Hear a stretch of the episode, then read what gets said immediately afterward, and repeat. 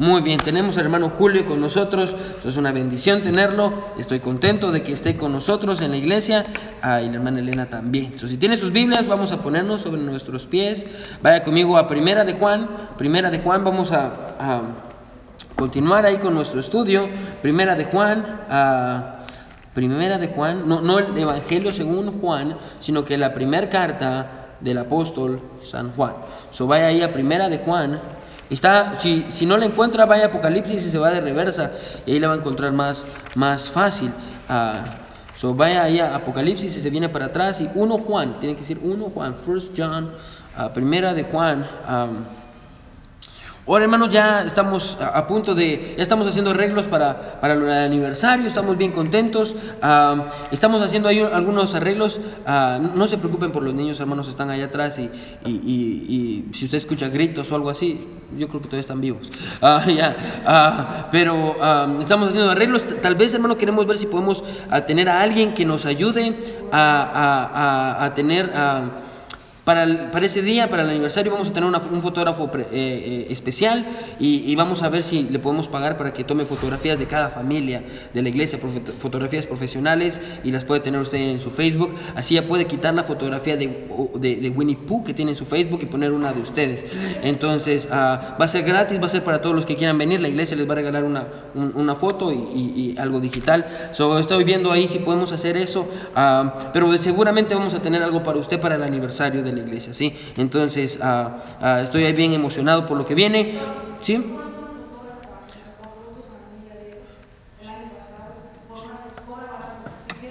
Páseme la información, páseme la información. hermano. ¿Cómo se llama? Ami Barrón, ok, páseme la información. Y, y sí hizo buen, buen trabajo con el hermano Diego. Sí, ah, se miraba guapo el hermano Diego. Eso no, yo, soy- no, si el hermano Diego parece guapo en las fotografías, yo quiero estar ahí, amén, porque me, me van a, si me lo hizo él, yo necesito más trabajo, entonces ah, necesito que me adelgacen, amén, así que a Photoshop. So, primero de Juan, recuérdese Juan, primero de Juan, recuerde, vaya a su Biblia, al final, ahí está Apocalipsis, de ahí regresa unos cuantos libros atrás y, y ahí va a encontrar primera de Juan, está primera de Juan, segunda de Juan, tercera de Juan, pero no vamos a leer ni la segunda ni la tercera, ya parece carro esto, vamos a leer primera de Juan, capítulo 2, Primera de Juan capítulo 2, no el Evangelio, sino la carta, Primera de Juan capítulo 2, del versículo ah, 15 al 17, del versículo 15 al 17. Ahora, ¿por qué estamos haciendo esto? En la semana estamos en nuestra serie del fruto del Espíritu, el fruto de su vida. Y recuerde que en las semanas anteriores hemos estado tratando, hermanos, con, con ah, el fruto ah, del Espíritu. Y- y- y de hecho tratamos con la primera característica que es el amor. So, ya, sí, porque uno se confunde a veces está en Juan y es, primera Juan, ya. Y, y tratamos con la primera característica que es el amor y ya vimos qué es el amor en la Biblia. La semana pasada consideramos el ejemplo de Jesús, pero ah, ah, Dios tenía en mi corazón todavía que todavía viéramos una aplicación más sobre el amor y yo creo que hoy vamos a ver una ah, y, y quiero que mire ahí a primera Juan 2 del 15 al 17. Vamos a leerlo todos juntos. Primera Juan 2, del 15 al 17. La palabra de Dios dice así, del 15 al 17, dice, no améis al mundo ni las cosas que están en el mundo. Si alguno ama al mundo, el amor del Padre no está en él. Perdón. Porque todo lo que hay en el mundo, los deseos de la carne, los deseos de los ojos y la vanagloria de la vida, no provienen de Dios, no provienen del Padre, perdón, sino del mundo.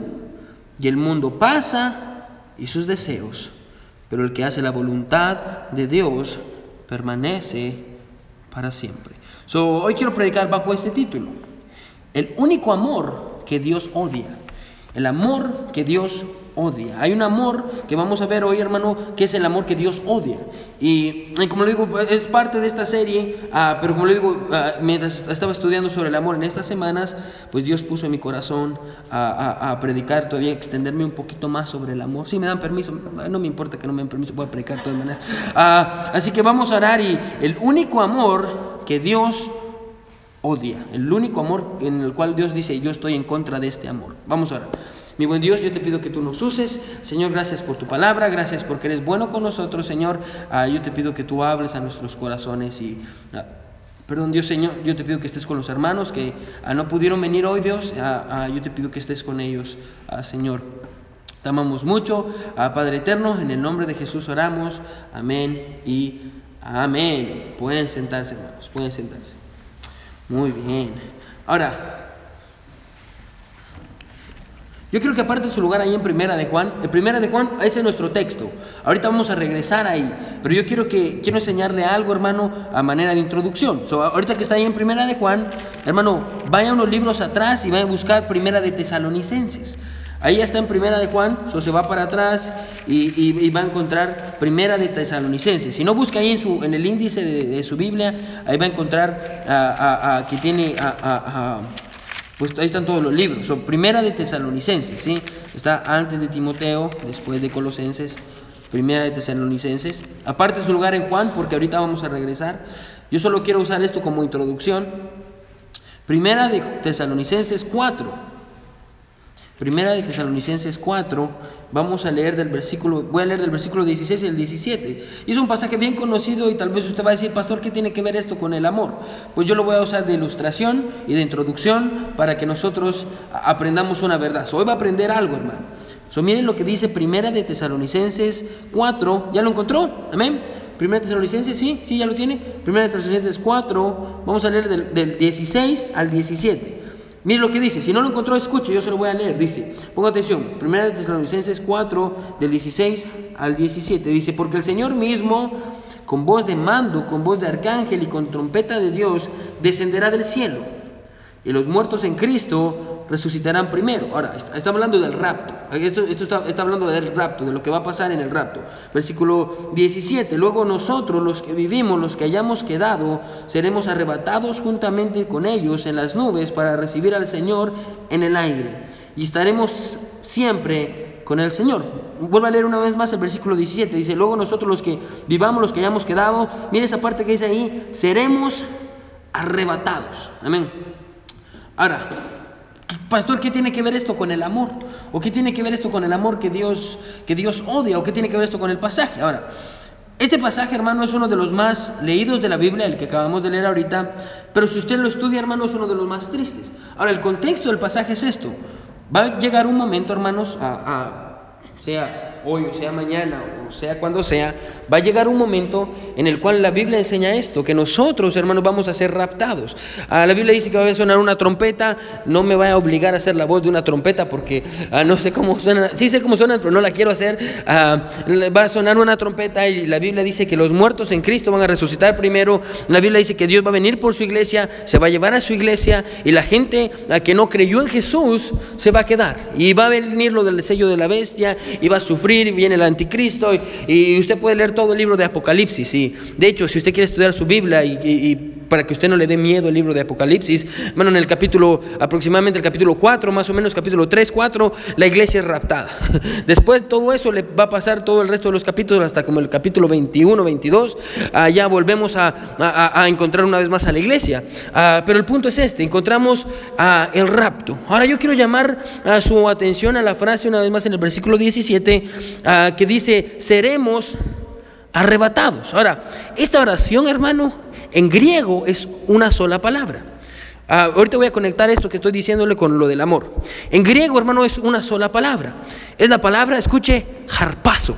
Jarpazo. Si usted lee, que recuerde que la Biblia en el Nuevo Testamento fue escrita en griego. Y en griego, hermano, si usted lee su Biblia en griego, que fue el idioma original en el cual Juan escribió, ah, perdón, ah, perdón, Pablo escribió, le escribió a los tesalonicenses, ah, la palabra que usa, que nosotros tenemos dos palabras, seremos arrebatados, Pablo usa jarpazo. Ahora es una palabra griega, hermano, muy fuerte. Jarpazo es muy fuerte. Ponga atención. Pablo tenía tres palabras más para poder decir lo mismo, para poder decir lo que vamos a ser arrebatados. Escuche, Pablo tenía tres palabras más para, para decir que íbamos a ser arrebatados, pero de las tres palabras Pablo usó la más fuerte, jarpazo, literalmente jarpazo, escuche, quiere decir esto, que es arrebatado, arrancado, y tiene, ah, hermano, y tiene la idea de como un ladrón, hermano, usted va, tal vez usted hermana va con su bolsa, y viene un ladrón y el ladrón no le, le toca el brazo y le dice, ¿será que le puedo robar la bolsa? Amén, no. Normalmente allá en México, en nuestros países, el ladrón no es así. El ladrón mira que usted tiene y se la arranca. O es como su cabello. Ah, bueno, usted algunas hermanas se les cae el pelo solo así, pero usted tiene que arrancarlo y le duele ese de arrancar. Esa es la palabra que está usando aquí Pablo, arrancar por la fuerza. Entonces, escuche, Pablo está diciendo aquí, ponga atención, que Dios en el tiempo final, cuando la Biblia dice que sea el rapto, Dios no solo va a llamar a la gente, escuche, Dios no solo le va a decir a la gente, venga, y boom, nos vamos a ir. La Biblia literalmente dice esto, que Dios va a tener que arrancar a la gente, a los cristianos, para hacer el rapto. Dios los va a arrancar. Ahora la pregunta es esto. Entendemos, hermano, que en la Biblia Dios es el novio. Nosotros la iglesia somos la novia. Ahora, hagámonos una pregunta. ¿Por qué razón, quiero que piense conmigo, por qué Dios usaría fuerza para arrancar a su novia para que lo viera él?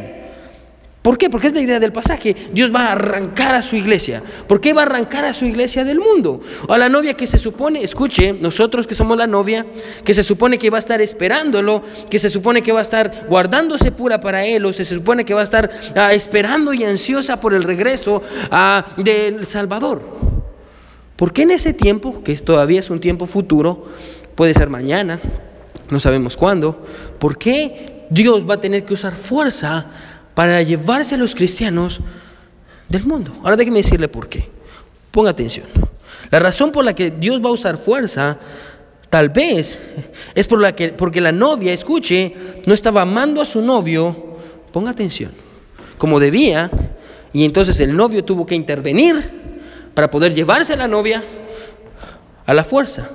Ah, porque tal vez las raíces de la novia, escuche, se habían clavado profundamente en el mundo, porque tal vez algo le había robado el amor a esa novia, ah, porque tal vez algo, o tal vez el amor, escuche, de la novia se había arraigado en el mundo y, porque tal vez, ponga atención, escuche qué está pasando con, con esto del rapto, porque tal vez Dios, en un acto de amor y misericordia, tuvo que arrancar a su novia, porque la novia se había enamorado del mundo. Ahora la novia somos nosotros somos nosotros. Tal vez la razón, mano, escuche, ponga atención. Tal vez la razón por la que usted no espera el rapto es porque usted dice, oh, pastor, es que hay muchas cosas. No sé si le pasaba eso a usted, pero a mí me pasaba cuando era más jovencito. Ahí decía, ay, es que me quiero casar. Dios no vengas todavía hasta que me case. Me casé. Dios no vengas todavía hasta que sea pastor fui pastor. A Dios no vengas todavía hasta que mire a mis nietos. Todavía no ha pasado. Ah, pero ah, siempre le estamos pidiendo, no, no queremos ver a Dios. Pero muchas veces, hermano, escuche esto. La razón por la que no queremos ir con Dios es porque nosotros estamos enamorados de las cosas del mundo. Y estamos enamorados de las cosas que hay aquí. Y, y Charles Spurgeon dijo esto. Ponga atención. El cristiano es el hombre más contento en el mundo, pero el menos contento con el mundo.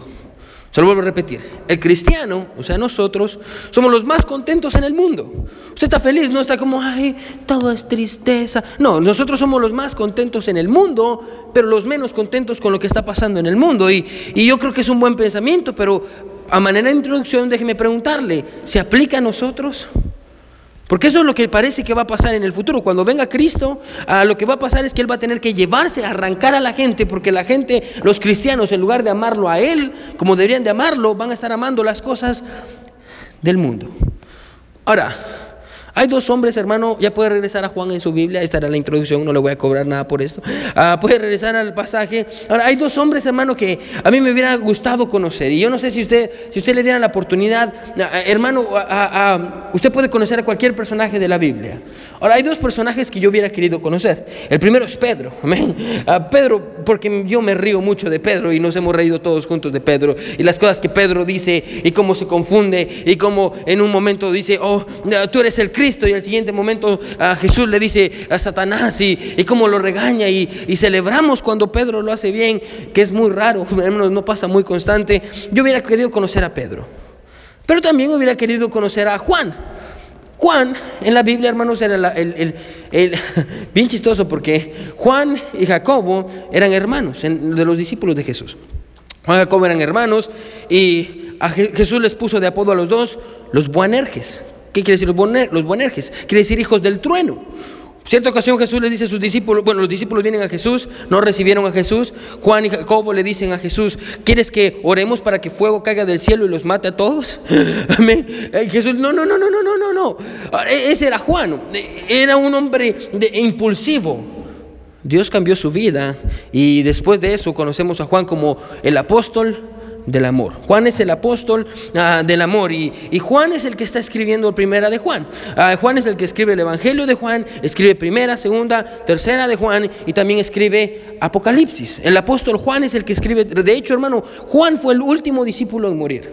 Y Juan fue el que menos, todos los discípulos hermano murieron de muertes horribles, a Pedro lo crucificaron de cabeza, a, a los demás apóstoles a unos les arrancaron la cabeza, perdón, a otros los llevaron arrastrados hasta que murieron y, hermano, a Pablo lo mataron ahorcado y, y hermanos, todos los discípulos de Jesús murieron muertes horribles, excepto Juan.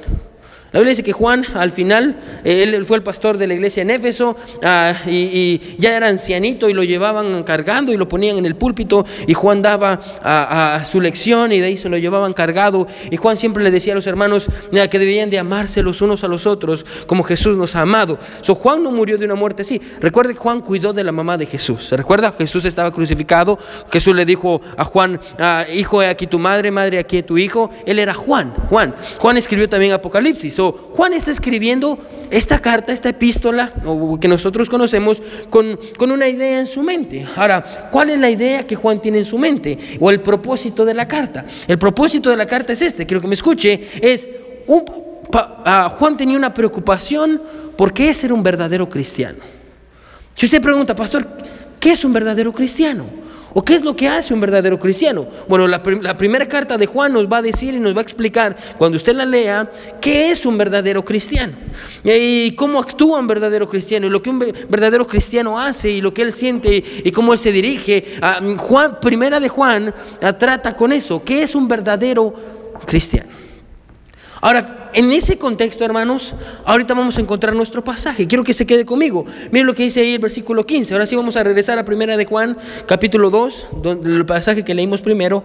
Primera de Juan, capítulo 2, versículo 15. Y vamos a empezar a ver eh, eh, este pasaje. Miren lo que dice el, versículo 15. Ah, Primera de Juan 15. Ah, miren lo que dice ah, el, pasaje.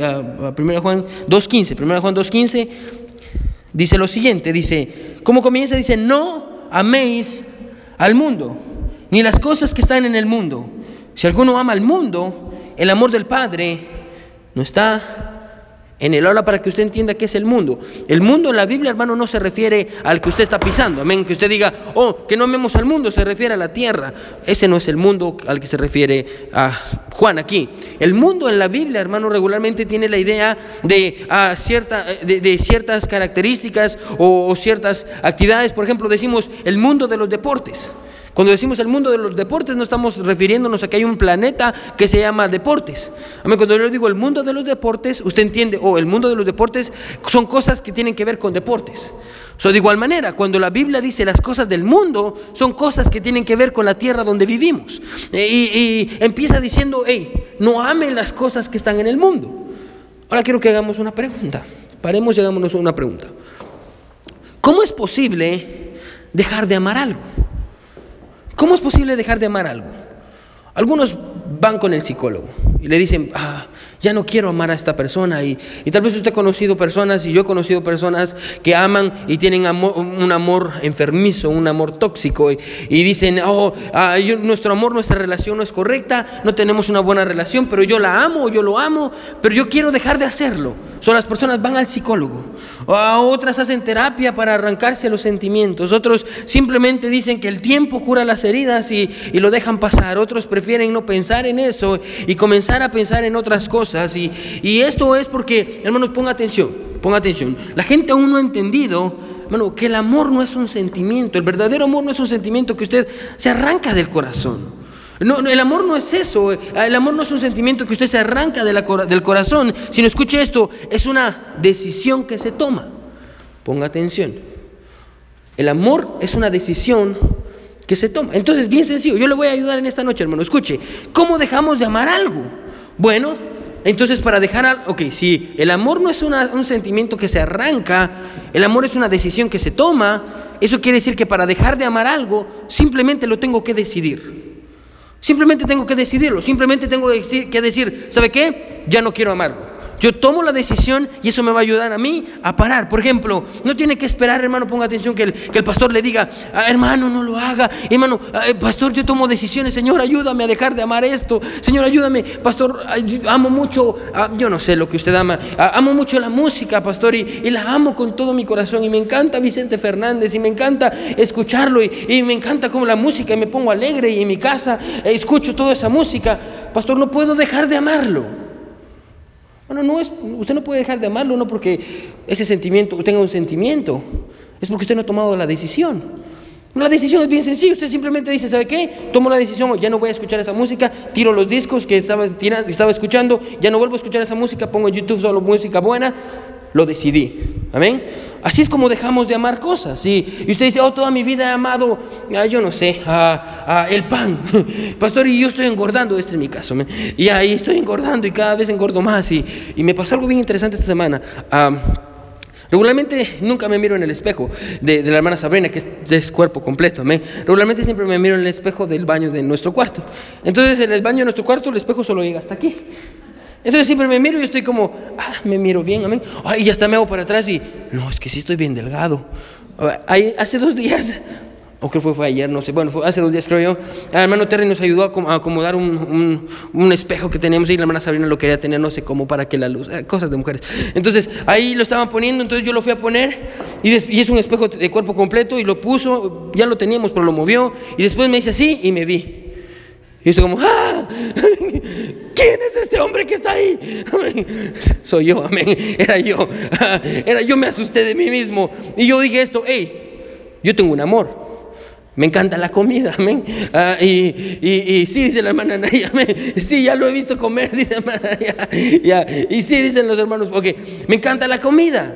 Ahora, ese es mi amor. Ahora, no es como que yo estoy, hermano, ay, Señor, dame fuerza para quitarme este.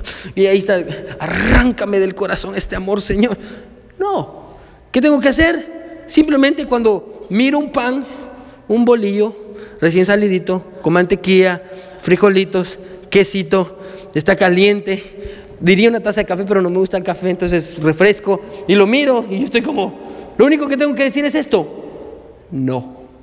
Amén. yo quiero poner esto ya desde ahorita, ¿sí? Hermanos, para dejar de amar algo, hermano, usted no tiene que ir al psicólogo, sí, tiene que ir a Dios para que le dé la fuerza para mantenerse. Pero no tiene que ir a Dios para que dé la fuerza de comenzar, porque comenzar depende de usted. Y muchas veces estamos luchando, pastor, yo no puedo dejar de amar esto. Pastor, yo no puedo dejar de amar, por ejemplo, hay hombres que luchan con la pornografía y tienen fotografías de mujeres y miran cosas malas y, dicen, pastor, no puedo dejar de luchar con esto. No, es un amor, es una adicción. Hermano, sí, la Biblia dice esto. Lo único que usted tiene que hacer es decir, no. No. No es algo que usted tiene que sentir. Hermano, escuche esto. Es algo que usted tiene que decidir. Es como venir a la iglesia. Quédese conmigo. Hay gente que dice, oh, es que no voy a ir a la iglesia, pastor, porque es algo que tengo que sentir. ¿Han escuchado eso? Tal vez usted lo Ya yo siempre digo esto, me dan ganas de pegarle en la cabeza. Ya lo sintió. Ya, hasta que, si lo sintió, para que, venga, amén. Ya, hermano, no. No no es como que usted se levanta. ¿Será que siento ir a la iglesia? Es que si no siento ir a la iglesia es porque Dios no quiere que vaya a la iglesia. Bueno, no. Bueno, no, a veces también, yo soy el pastor y a veces yo estoy como, ah, tenemos que ir a la iglesia, es muy rápido, ay, ay, ay, ay no, pero no es algo que a mí me nace a veces. Hermano, escuche esto, es una decisión que tomamos. Así que Juan está diciendo esto. Juan dice, hey, no amen al mundo. En otras palabras, sí se puede dejar de amar el mundo. No améis el mundo, escuche, ni las cosas que están en el mundo. No, no, le está diciendo, no le está diciendo, perdón, que es cuando lo sentamos, que es, ok, mano, poco a poquito va a ir dejando de amar el mundo. No, ni, ni, ni, ni, ah, ah, ni está invitándonos a considerarnos. La Biblia dice esto, que eh, sea valiente y tome la decisión y diga, ya no voy a amar estas cosas. A veces en el matrimonio, hermanos, ah, uno ama ciertas cosas que le roban el amor de su pareja. Y, muchas veces, y, esto pasa regularmente con los hombres, y yo, lo he visto, yo lo, yo, lo he visto una y otra vez, hermanos. A veces los hombres aman otras cosas que no deberían de amar, y ese amor se lo están robando sus esposas. Eh, el amor tal vez se lo dan al trabajo, tal vez se lo dan al dinero, se lo dan a los hijos, se lo dan a la pornografía, se lo dan al internet, se lo dan al YouTube, se lo dan al Facebook. Y, ese amor, hermano, que usted debería de tener por otras cosas, que es su pareja, a usted se lo está dando a las cosas del mundo. ¿Sí está conmigo? Amén. Amén. Ok. So, hermanos, dejar de amar algo, hermano, es una, ¿qué es? Decisión. Es una decisión. Así que es muy fácil, hermano, como le digo, pasar al altar después de una predicación y decirle, Señor, ayúdame a dejar mi pecado, Dios, ayúdame a ser más santo, ayúdame a tratar con mi orgullo. Es fácil hacerlo, pero muy difícil es esto, pasar al altar y decirle, Señor, ya no vuelvo a ver esto. Dios ya no vuelvo a decir esto. Dios ya no vuelvo a hacer esto. E-, es, difícil. Pero tenemos que decidirlo. La razón, hermano, por la que Juan está diciendo, no améis al mundo ni las cosas que están en el mundo, estamos en Primera de Juan, 1 John, chapter 2, es porque Dios está, espera que nosotros ya tomemos la decisión. El problema, hermano, escuche esto, es que no hemos tomado la decisión. No hemos tomado la decisión de dejar de amar al mundo y las cosas que están en el mundo. Y como le digo, hermano, el mundo puede ser, ah, puede ser su trabajo, puede ser el dinero, puede ser, yo no sé, ah, el casino, si a usted le gusta ir al casino, ah, puede ser, yo no sé, hermano, tener deudas o, o, hermano, las cosas del mundo. Eh, eso, eh, Pablo dice, perdón, Juan dice, deje de amar esas cosas. Mire cómo termina el versículo, el versículo 15, primera de Juan 2, 15. Dice, no améis al mundo ni las cosas que están en el mundo. Y mire qué dice, si alguno ama al mundo, aquí está la evidencia. Recuérdese cuál es el tema de toda la carta de Primera Juan, que es el verdadero cristianismo. Mire, el amor del Padre no está en él. En otras palabras, no es un verdadero cristiano. Si tiene amor por otras cosas que no son Dios, eso es una prueba que dice que probablemente no sea un verdadero cristiano. Cuando usted está enfrente a Dios un día, Dios le va a demandar, hermano, yo creo esto, el dinero. También Dios le va a demandar ah, el tiempo que Dios le dio. Dios nos va a demandar el tiempo. También Dios nos va a demandar a, los que puso a nuestro cargo, nuestras familias, en el caso de un pastor su iglesia. Ah, Dios nos va a demandar a los trabajadores. Pero yo creo que Dios nos va a demandar algo más. Ponga atención. Yo, yo, creo, yo creo que Dios nos va a demandar por las cosas que nosotros hemos amado. Yo quiero que usted piense, ¿qué son las cosas que usted ama? Ok, Vamos a hacer un examen bien rápido. ¿Cómo puedo saber qué es lo que amo, pastor? Bueno, muy sencillo. Usted sabe qué es lo que ama ah, dependiendo del tiempo que usted pasa haciendo algo. A lo que usted más le dedica tiempo es lo que usted más ama. Así de sencillo.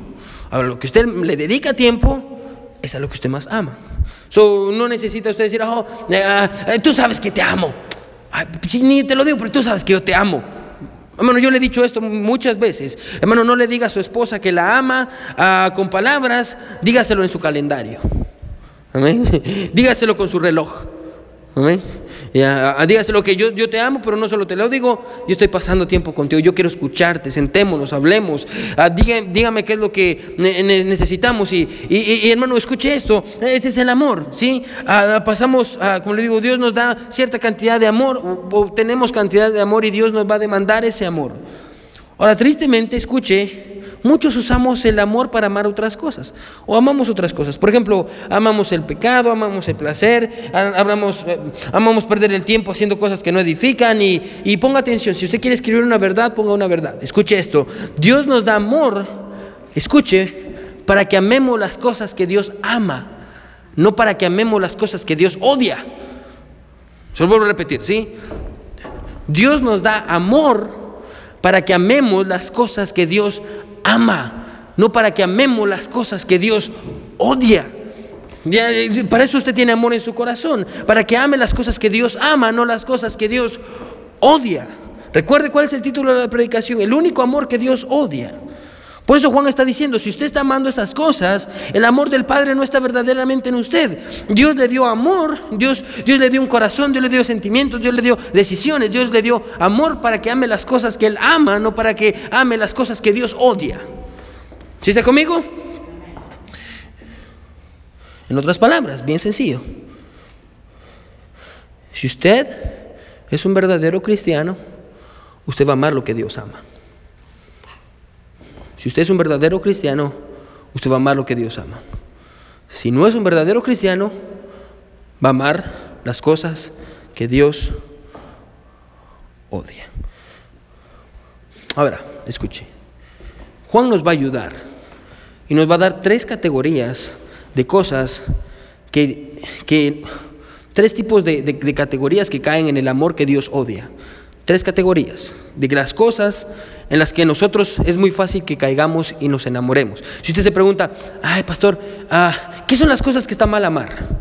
¿Qué son las cosas que no deberíamos de amar? Ahora, Juan nos va a dar una lista y Juan nos va a ayudar y nos va a dar las tres divisiones en las que se divide el mundo. Si no le ha quedado claro qué es el mundo, le va a dar tres divisiones de qué es el mundo. Mire el versículo 16 y vamos a empezar. A, ver, Juan 2.16, mire lo que dice, porque todo lo que hay en el mundo, aquí está, lo dividimos en tres, ¿qué hay en el mundo?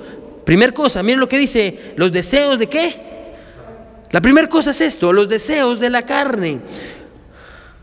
Bueno, ¿qué tiene que ver con los deseos de la carne? Cuando la Biblia dice los deseos de la carne, tiene que ver con su naturaleza.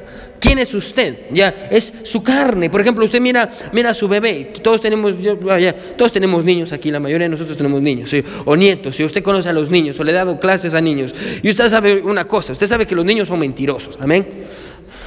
Los niños son desobedientes. Amén. Bueno, si usted quiere ver un ejemplo de que es un, niño ah, desobediente, hermano, usted no necesita, o usted quiere ver un ejemplo de que es estar en la carne, mire a su niño chiquito. Amén. Ah, usted hace berrinche.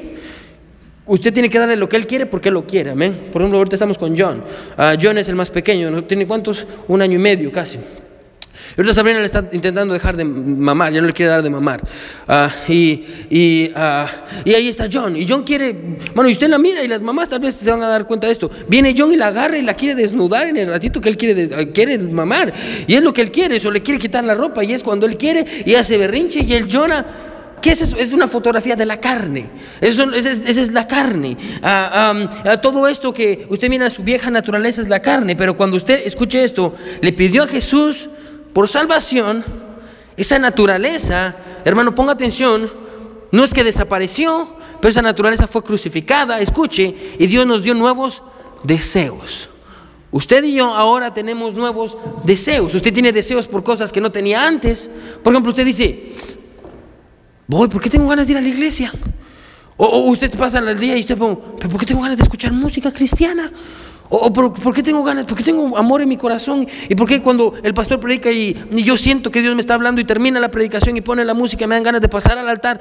Porque Dios le dio un nuevo corazón. ¿Para qué Dios le dio un nuevo corazón? Para que usted tenga amor por Él.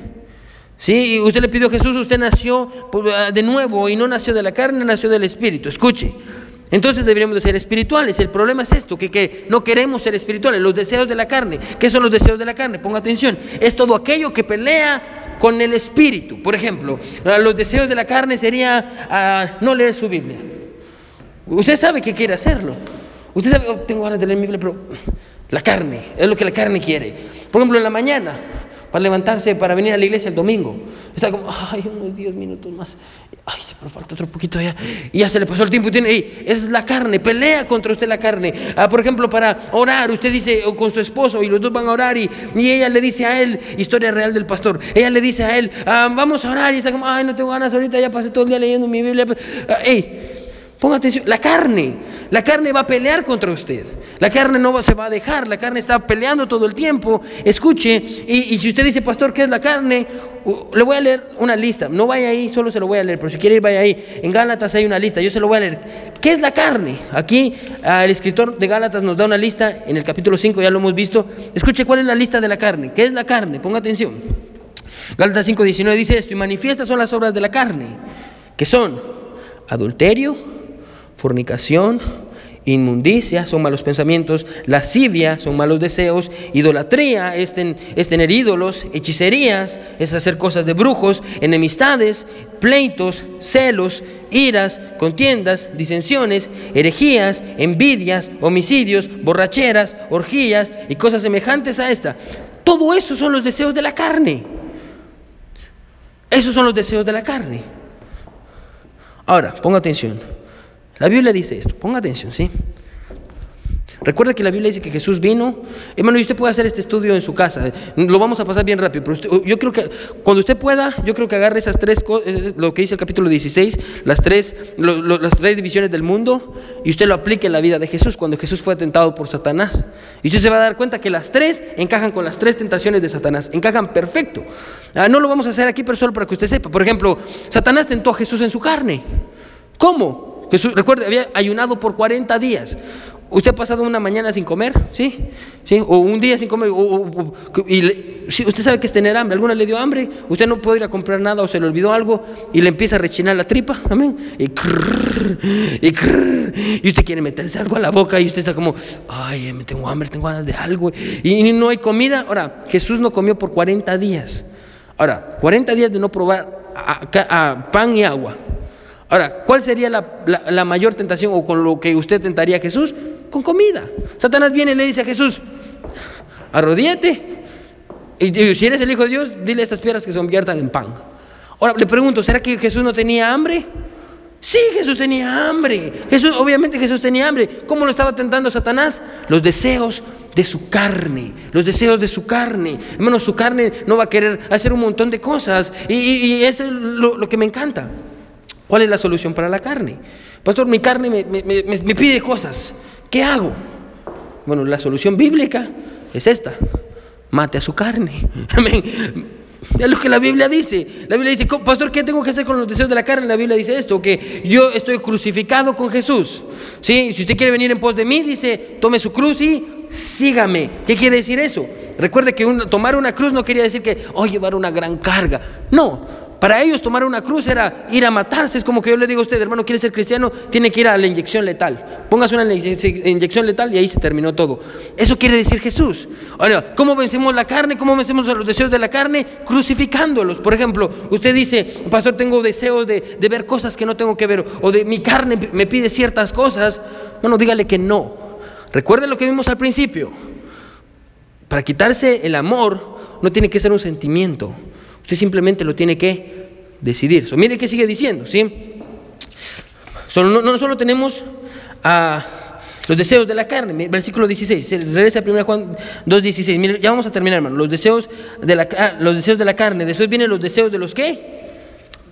De los ojos. ¿Qué son los deseos de los ojos? A los deseos de los ojos se refiere a esto, lo que podemos, lo que no podemos parar de ver. La Biblia dice esto en Eclesiastes 1.8, no vaya ahí. El ojo nunca se cansa de ver.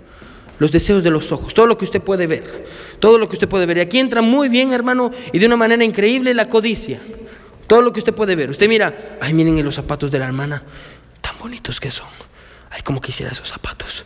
Todo lo que usted puede ver los deseos de los ojos. Y, y hermano, ponga atención, y eso no solo va, digamos que eso está en cosas, y, usted dice, ah, tal vez a usted no le apasionan las cosas, usted dice, miren la troca del hermano, qué bonita troca, pastor, y miren la casa del hermano, qué bonita casa, pastor, y miren, miren esto, pastor, miren, esas son cosas, pero los deseos de los ojos van más allá. ¿Qué tal usted está en Facebook? Escuche, y usted mira que esta pareja se fue de vacaciones. Y usted su esposo no la quiere sacar ni para ni a Guaso. Ahí no la saca, pero ni siquiera a Morelos, amén. ni, la, ni, ni, se la lleva para traer el pan, amén. Así de mal está usted. Si la saca es para cambiarle la llanta al carro, amén. Eso está malo.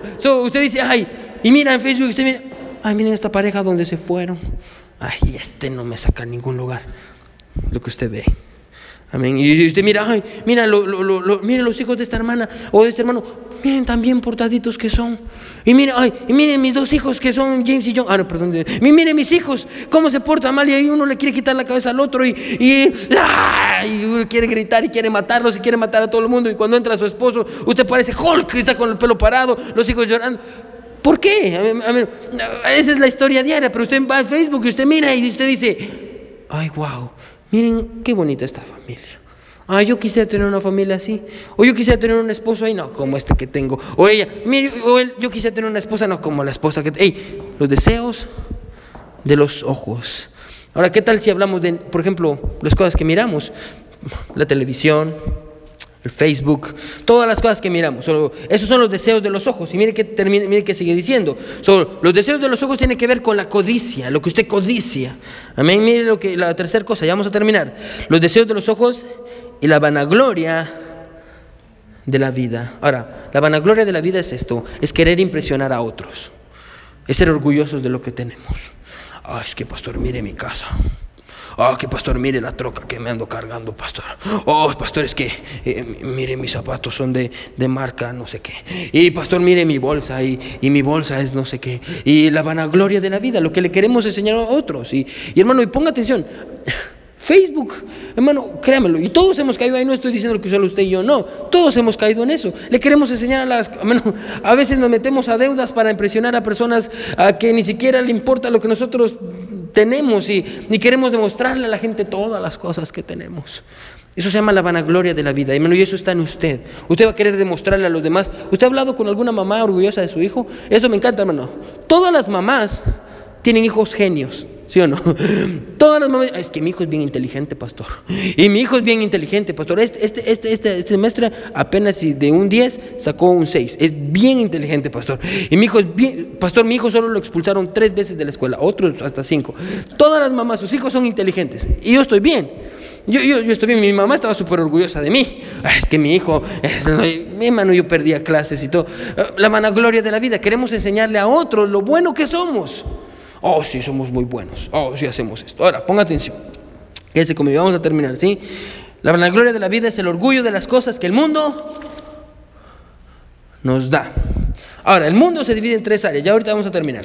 Y la Biblia dice que estas cosas no provienen de Dios, deseos de la carne, deseos de los ojos, vanagloria de la vida. Es lo que usted puede conseguir cuando usted ama al mundo. Escuche, cuando usted ama al mundo, usted va a desear lo que su carne quiere, lo que sus ojos quieren y ser orgulloso con lo que usted tiene. Cuando usted ama al mundo. Y estas cosas no provienen de Dios, provienen del mundo. Y aquí es donde empezamos a ver nuestra verdad. Escuche esto, lo que Juan está tratando de hacer es que podamos tomar una decisión. Escuche, si, decidimos escoger las cosas del mundo o comenzamos a amar las cosas de Dios. Ahora, Juan nos trajo este punto con un propósito, ponga atención. Juan quería terminar con el versículo 17, escuche el versículo 17 y ahorita vamos a terminar. Si usted amó las cosas del mundo, la vanagloria de la vida, los deseos de los ojos, los deseos de la carne, hay una noticia para usted. ¿Cuál es la noticia? Versículo 17, la noticia es esta, que el mundo pasa y sus deseos. Paremos ahí. El mundo pasa y sus deseos.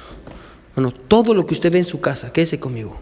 Su carro, su casa, su cama, sus zapatos, su ropa, lo que usted compra, lo que usted no compra, todo lo que usted, hermano, los chismes, los pleitos, el orgullo, hermano, todas las cosas, hermano, todo eso que usted ve, hermano, ponga atención, quédese conmigo, todo eso que usted ve, todo eso que usted ama, la Biblia dice esto, quiero que me escuche, la Biblia dice que eso pasa. ¿Qué quiere decir que eso pasa? Lo que quiere decir es esto, que eso deja de ser, que, ponga atención, ya vamos a terminar, que eso deja de ser que usted eso deja de ser, eso va a pasar. Y, tal vez usted dice, pastor, oh ya, ah, yo tengo mucho amor por la música, tengo mucho amor por esto, eso pasa, eso se va a acabar, eso se va a terminar. Ahora, escuche esto, pero, mire el versículo 17, ya vamos a terminar. Y el mundo pasa y sus deseos, pero, ese pero marca una excepción. Escuche, el que hace la voluntad de Dios permanece para siempre. Ahora, lo que está diciendo el pasaje es esto. A pesar de que hay gente, escuche, que ama al mundo, hay un grupo de gente que ha decidido no amar al mundo. Hay un grupo de gente que no ha decidido amar lo temporal. Hay un grupo de gente que ha decidido amar, escuche esto, lo eterno.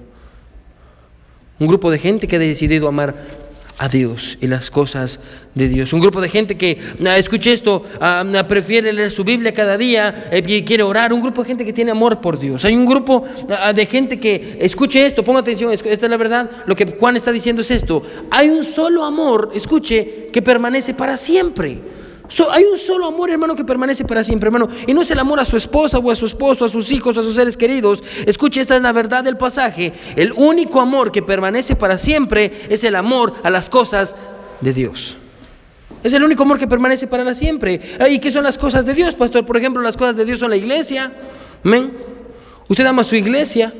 Y usted viene, y así solo hay una persona, usted viene a la iglesia y usted viene contento. El amor a, las almas, usted se preocupa por el alma de las personas. El amor a la palabra de Dios, hermano, usted se enoja cuando hablan mal de su Biblia.